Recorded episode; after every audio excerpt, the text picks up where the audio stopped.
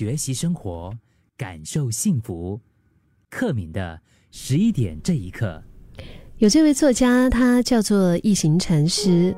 他说：“吃饭不仅是为了身体获取养分，也是为了满足心灵。你有多久没有真的好好的去吃一顿饭了？呃，不代表着非得要去吃大餐，去餐馆里面吃你喜欢吃的，就是认真的吃一顿饭，认真的去感觉一下那个食物，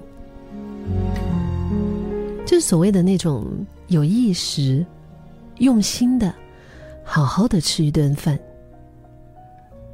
其实不只是为了身体健康，更是帮助我们认真活在当下的一个重要的练习。我们常常会说“活在当下，活在当下”，其实这个专心的吃一顿饭，不就是活在当下吗？我们在生活当中看过太多这样子吃饭的一个场景了。可能是自己一个啊，也可能是情侣两个人，或者甚至是一整桌聚会的朋友。然后在吃饭的时候呢，每个人都安静着，都在低头看着自己的手机。我还记得有一次，我被邀请到一个非常高级的餐馆去试菜，那个时候是，它是属于那种 omakase。嗯，就是厨师每一天他会有根据不同的食材，就为你准备不同的菜单。哦，那一顿啊，我其实因为需要吃的很专心啊，因为有这美食家住在我身边，就是跟我分享说，OK，这道菜是怎么来的，怎么来的。但其实我也不免哈，就是会观察一下他这个餐馆周围坐在我旁边的那些人他们在干嘛。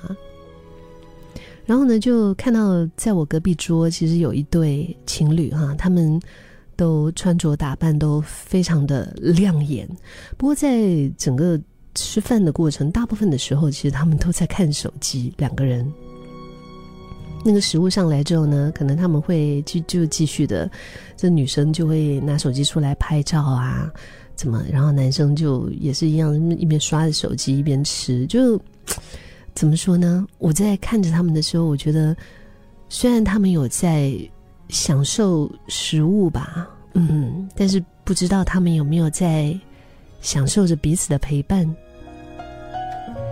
就好像他们在吃的那个当下哦，其实他们只是自己在吃，他们没有，他们并没有跟对方在一起。也有时候，嗯。那个一整桌聚会的朋友，在吃饭的时候也是自己安静着在看手机，就是仿佛那个手上的那个发着蓝光的那个玻璃，这个小东西里面才是我们真实生活的世界那样的感觉。有时候看到这种饭局啊，尤其是大家一大群人，然后各自按手机啊，然后可能我我们都会开玩笑的，就会觉得说，哎，他是不是很不想跟彼此讲话？我的公司在我们播音室啊，走出去就有一个开水房啊，那个盆池那个地方，其实每一次到中午的时间呐，像是十二点啊、一点、两点那个大概那个时间，都会有一些嗯同事，可能他们就会在那边吃饭吧。然后我就会看到，有时候走过去，我在倒水的时候，看到大部分的朋友人在那边吃饭，各自追剧。开着一些综艺节目啊，或者是一些连续剧啊，在那边看。其实这个，哎呀，对于我们现代人来说，吃饭配手机这个东西啊，就它已经是一个难以戒除的日常了。就是它已经变成我们日常生活当中的习惯。就好像有一些朋友吃饭一定要配辣椒，对吗？他觉得没有辣椒不懂在吃什么。那些。正念、专注和健康的话题聊得多了，不如我们今天换一个更加实用一点的观点。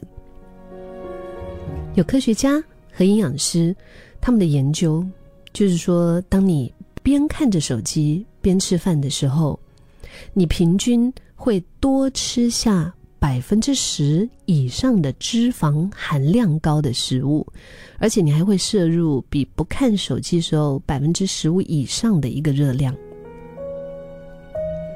为什么呢？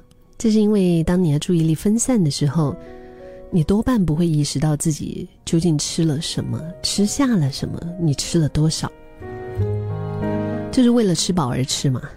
在狼吞虎咽的那个过程当中，其实食物没有被好好的切碎以外，哈，因为我们的脑专注在手机里面的那些内容，所以可能我们的肚子饱了，然后过了很久才传送到我们的脑，然后我们的脑才意识到，哦，我饱了，嗯，我吃了什么，就一不小心也会吃更多。其实简单来讲，讲不好听了，就是吃饭配手机更容易变胖了。不过，就算没有要控制体重，我们是不是也可以一起试着来练习放下这些，好好的吃饭？趁这个时候，让你的大脑和其他的感官休息，然后尽尽情的、专心的享受眼前的食物。嗯，如果是跟朋友在一起，也抬起头来。和有缘聚在一起的朋友聊聊天吧。